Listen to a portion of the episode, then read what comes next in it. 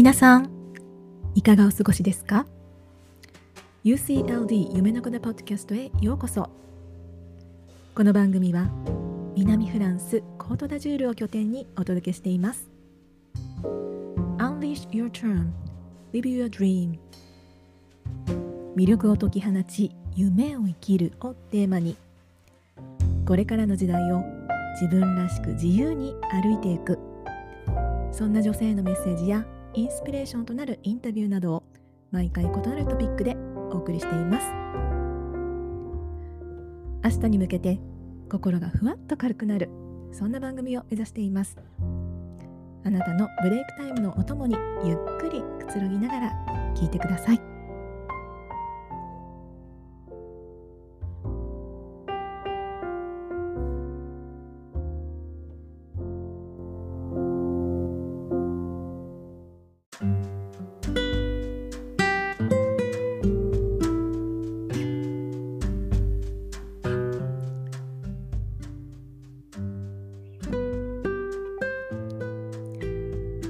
ボンジューえ今日こちらは最高のお天気で、えー、雲一つない真っ青な空が、えー、広がっております、えー、今日は、えもしかして私どちらかっている？と思ったら、え偽物の願望を見極めよう、えというトピックで、えお送りいたします。えー、トピックに入る、前に、えー、昨日ですね、あの UCLD オンラインサロンの方でライブをやらせて、えいただきましてあのたくさんの方に見ていただいて、え温かいコメントを、えいっぱいいただきまして、えとっても、えー、嬉しかったです。どうもありがとうございます。久々にこう皆さんとあの結構近くつながれた感じがして、えー、とっても、えー、嬉しかったです。えそして、え先日お送りした「女であることを楽しもう」という、え、テーマに関して、え、コメントいただきまして、え、日本から、え、SS さん、え、ビジネスでも女性だからこそ発揮できる、え、力があるはずですよね。えー、そういうところも上手に生かしていきたいですっていうようなコメントも、えー、いただきました。本当にそうですよね。あの特にこうまあ女性というふうにあの一言でまとめることはあのできなくって本当に皆さんそれぞれ個性があると思うんですが特にこう子育てをあの経験された女性とかが職場に復帰あのされるとやっぱりこう人の成長を見守るなんかこう余裕とかあのそういったものがすごくあってあの、まあ、それ一つとっても本当に女性ならではのなんかこう素晴らしさみたいなものは本当に私もビジネスの場でもあるなというふうに思います。どうもありがとうございます。はい。で、えー、前回のポッドキャストで、えー、まあ、価値観に関するトピックでお送りしたんですけれども、えー、それにも関連してえー、まあ、ちょっとその自分の価値観がまだまだこう、えー、クリアでないなという時に、偽物の願望にとらわれていないかっていうところを、えー、見ていくといいと思うんですよね。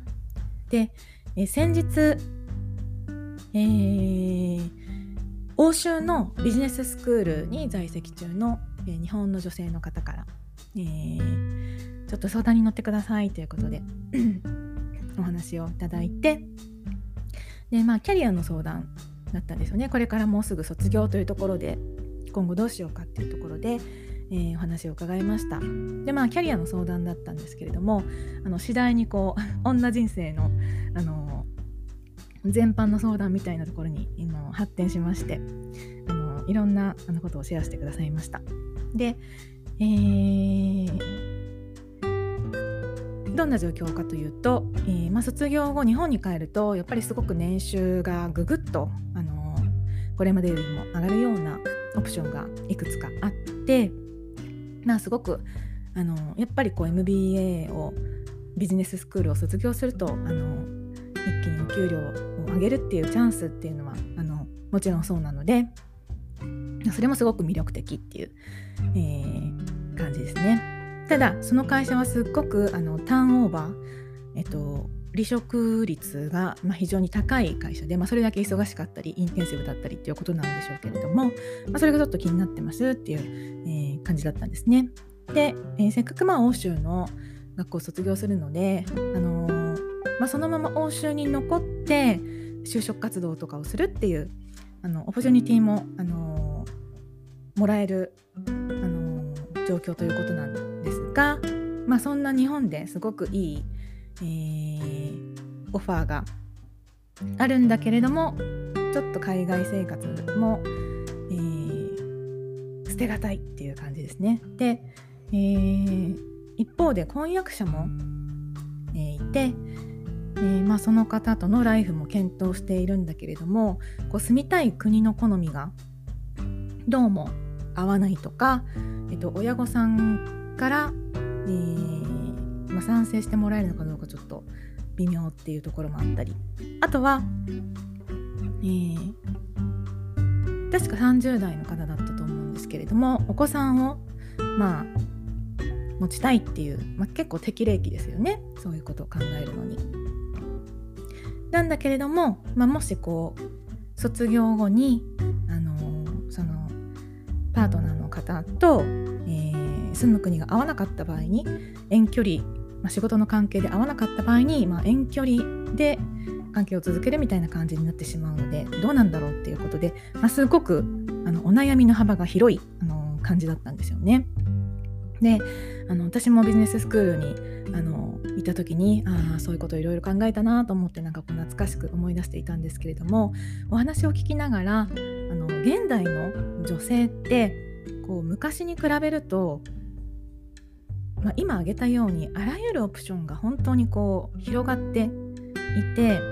一体何を選ぶのかそして優先順位をどういうふうにあのつけるのかっていうのがすごく難しいなって難易度が 上がってるんじゃないかな昔よりっていうふうにすごく思ったんですね。えー、どういうことかというと、まあ、昔だったら結構価値観がもう社会社会的にこう世間の価値観がもう本当にこうある程度固定化されていて、まあ、女性は結婚してお家に入るみたいなのが、まあ、そういう時代があったと思うんですけれど今って、えー、例えば、あのー、時間的にもすごくオプションの広がりが、えー、とまず出ていますよね。1つ目として。どういうことかというと昔だったらあの25歳までに結婚してみたいな。30代だともう30に入るともう遅いみたいな。こうクリスマスケーキと大晦日でよく25歳30歳っていうなんかその区切りがあの例えられたことが なんかこう懐かしく思い出すんですけれども今ってもうその結婚をいつするかっていうことでいろいろ言われることもすごく少ないですし、えー、出産もあのもちろんこうバイオロジカルクロックが、えー、ありますけれども一方で、うん、まああの医療も結構発達していて、まあ、多少それを選ぶ時期を、あのー、もう少し昔より自由に選択することもまあある程度はできるようになってきた。っていう感じで時間的にこうなあの時間軸でのオプションもすごく広がった。そして場所的な広がりですよね。えーまあ、今は、まあ、東京とか大都市で働くっていうあの時代もなんとなくこうそれだけじゃないよっていう雰囲気になってきてなんかこうリモートであの地方でこう穏やかな生活を楽しみながらあのライフをエンジョイしたいっていうようなあのチョイスをする方も増えてきたりとかでなんかこう気概のある方は結構海外で、あのちょっとチャレンジしてみたいということで、まあ、海外っていう選択肢もあのすごいいろんな国の中から、あのやる気があれば選べるっていう感じで場所的にもオプションがあの、まあ、広がった。そして社会の役割っていう観点からもすごく広がりがあってまああのまあ、昔本当に昔は主婦っていうことが、あの大半だったと思うんですけれども今はあの別に結婚しようが姉妹があの自由だし産む産まないっていうお子さんを産む産まないっていうのも自由だしであの仕事のチョイスもたくさんありますよね。働くといってもあの、まあ、普通の雇われる会社員っていうことの他にパラレルキャリアがあったりとかあの、まあ、起業っていうオプションまであの検討ができるっていう、え、世の中になってきて、まあ、本当にこう一時代の女性のあのあの時代時代とは本当にこうオプションがあらゆるところに広がっているっていうことで、えー、そう考えるとあのある意味でとっても自由な選択ができるあの良い時代になっているだなというふうにあの思う一方でその願望がいろんなところにあの散らばってなんか本当にこうとっちらかってしまう ちょっと言葉を選ばずに言うと、えー、になりやすいんじゃないかなとあの思ったんですよね。そういうオプションがなんかこうパズルのピースみたいにこうたくさんあってじゃあそれを本当の自分の望む形でどうやって組み合わせていくんだろうどうやって整理するんだろうっていうのがあのちょっと難易度があのがってるのかなと思いました。であのー、じゃあそれをどうやって整理するのかってあの考えた時に最初に、えー、お伝えしたテーマで、えー、ちょっとどちらかってるなと思ったらなんか整理できてないな全然っていうふうに思ったら偽物の願望を見極めてみるっていう、え、ことが必要なんじゃないかなと思っています。でどういうことかというと結構こう人って私も含めて、ま、世の中のマーケティングにすごく載せられがちだと思うんですよね。で、まあ、こういうことがあの今旬だとかあの、まあ、MBA の例で言えばあの MBA 卒業後の平均年収はこのぐらいでとかって言われるとあなんかそういう方向に行かなきゃいけないのかなとか MBA の後にこういう会社に行くと成功みたいななんかこうティピカルな、あの方に乗るのが、あの成功の証みたいに、あの思ってしまってないかなっていうことですよね。それはなんあのそれで素敵なんだけれどもそれが本当に自分自身の願い願望なのかなっていうところをあの見極めないとたとえなんか周りの人たちがたくさんこう称賛しているようなオプションをあの頑張ってゲットしたとしても自分はハッピーじゃないのであの、まあ、本末転倒になってしまうと思うんですよね。であの例えば先ほどの方の例だとその日本ですごくいい年収のオプションが、えー、あるんだけれどもえー、とはいえ、これが20代とかだったらなんか5年とか3年とか5年とかこうガーッと、あの体力の続くままにそういう場所で、あの稼ぎまくるとか いろんなことを吸収しまくるっていうのもあの全然ありだと思うんですけれどもなんかもうお子さんを持ちたいとかなんかそのために、あの妊活が妊活期間が必要かもとか、えーもうパートナーと将来を考えたいみたいにあのなっている時にもう1年とか2年で人が辞めていくようなそのターンオーバーの高い、えー、企業にあのわざわざその欧州から日本へとロケーションを変えてトライする。でその一瞬その例えば1年間とか2年とか1000万2000万あの年間稼げたとしてもその後続けられないとしたらまたそこでこうあその後どうしようっていう、お悩みが再浮上してあの来てしまうと思うんですよね。でその1年2年っていう間に、まあ、あの年齢的にも、あの時間が過ぎていくのであのじゃあそのライフの組み立て、あの子供を持つっていうことっていうこともまたどんどん差し迫ってあの考えなければいけないっていうことで、あの、本当にそのキャリアっていう軸とかその卒業後のサクセスっていうその点だけでは成功って全然測れないし自分のその幸せっていうものもなんかスクリーンショットで 一瞬その時だけこうあのハッピーっていう風に見えてもなんかこうライフスタイル全体あの考えた時になんかこう全然違ったっていうことにあのなってしまいますよね。でなのでこうあのはい、そういうなんかこう時間軸もあの関係しながら、えー、女性の場合特にそういうのも関係しながら考えていかなきゃいけないんですけれども本当にこう世の中のマーケティングとかみんながいいと言っているものをなんとなく目指しちゃうみたいな、あのー、そういうものになんかこう深く考えずに乗ってないかな自分っていうあのところをもう一回ちょっとあの見極めてみるっていうのがすごく大事だなと、えー、思います。でもう一つはそのパズルのピースをどういうふうに組み合わせていくかっていうところをあのライフスタイル全体をまずイメージするっていうことが、えー、必要だと思うんですよね。あの大体こう、あのー、私も何か相談を受ける時に大体こうキャリアとか仕事っていうあの側面で相談に乗ってくださいってあの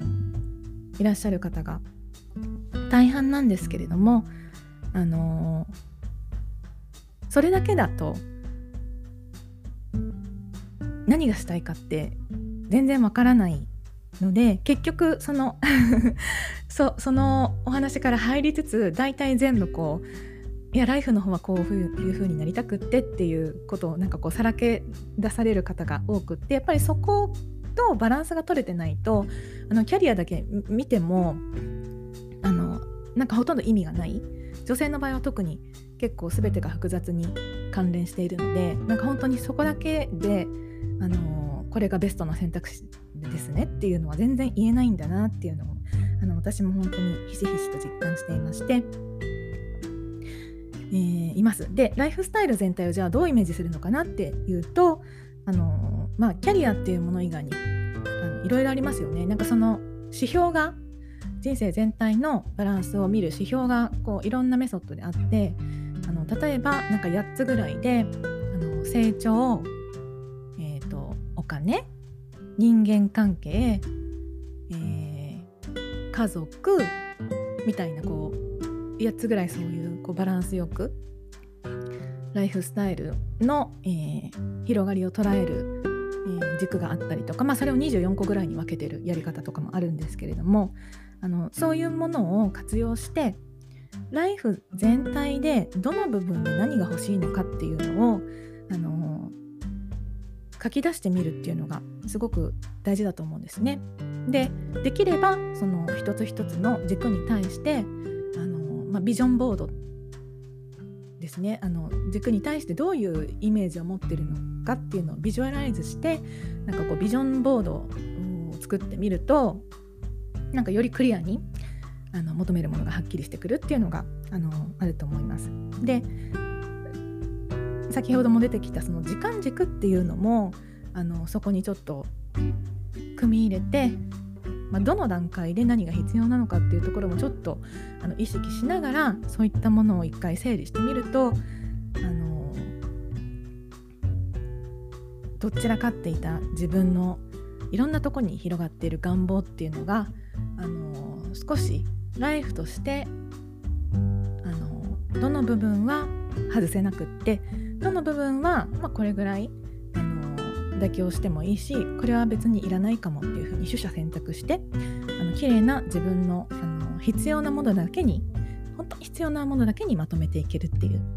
あのそんな感じがあのします。はい、であの私もあのそんなことを言いながらあの20代とか30代の前半って本当にとっちらかっていてあのやりたいことはあのいろいろあるし、えー、でもそれをあの、うん、どうやってまとめていけばいいのかって全然わからないままなんかこう一見良さそうな目標をガーッと目指してみたりとかっていうのもあの無駄にしていたなと今思うんですけれどもまあなんかだんだん今はこういろんなものがそぎ落とされてあのもう少し昔より自分の欲しいものとか譲れないものとか、あのはっきりしてきるきてるんじゃないかなと思いますでもそれはあのこういうことを考えながらセルフコーチングとかあとはこういろんな人と話してあの整理してきた結果そういう風になれたんじゃないかなと思うのであのやっぱりこういう風に自分と向き合ってみる作業っていうのはあのすごく必要なんじゃないかなと思います。でそのあの一緒にお話ししたあの方は本当にとっても聡明であの最初はまああのそんな感じでこう願望がわーっとあのいろいろ散らばってたんですけれども本当に12時間お話しするだけでパッパッパッとあこれが私の優先順位みたいにあのあの整理されてなんかお素晴らしいなと思ったんですけれどもあのさすがだなと思ったんですけれどもなんかそんな感じでやっぱり人とあの話すことである程度なんかこうその自分の願望を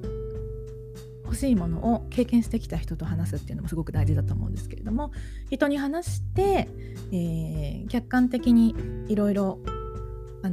な視点で見てみることでやっぱり整理しやすいっていうのもすごくあるんじゃないかなと思います。はい、えー、ということで、えー、ちょっと最近、あの、どちらかっているなと 思ったら偽物の願望を見極めてみる、えー、というトピックでお話をしてみました。いかがでしたでしょうか、えまた、え感想コメントなど、えいただけましたらとっても嬉しいです、えそれではまた。アビアント。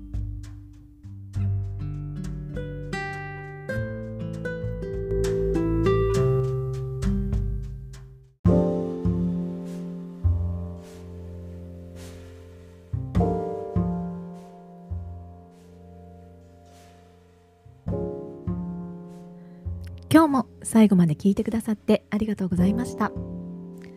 このポッドキャストへの質問や感想取り上げてほしいテーマなどぜひコメント欄に書き込んでください。コンスタントに聞きたい方は購読ボタンを押すと自動更新されます。インスタグラムはアットマークダイアリーオブ夢の子で日々の最新情報をアップしています。またメルマガではちょっと濃いめのメッセージや限定情報をお届けします。ebook 人生を動かす7つのセオリー Unleash Your Charm Live Your Dream、えー、こちらもダウンロードが可能です。Facebook グループでは女性のための UCLD オンラインサロンを運営しています。ポッドキャストエピソードの詳細欄の活動リンクからぜひそれぞれチェックしてみてください。それではまた次回お会いしましょう。それまで。Unleash your charm, live your dream 夢の子でした。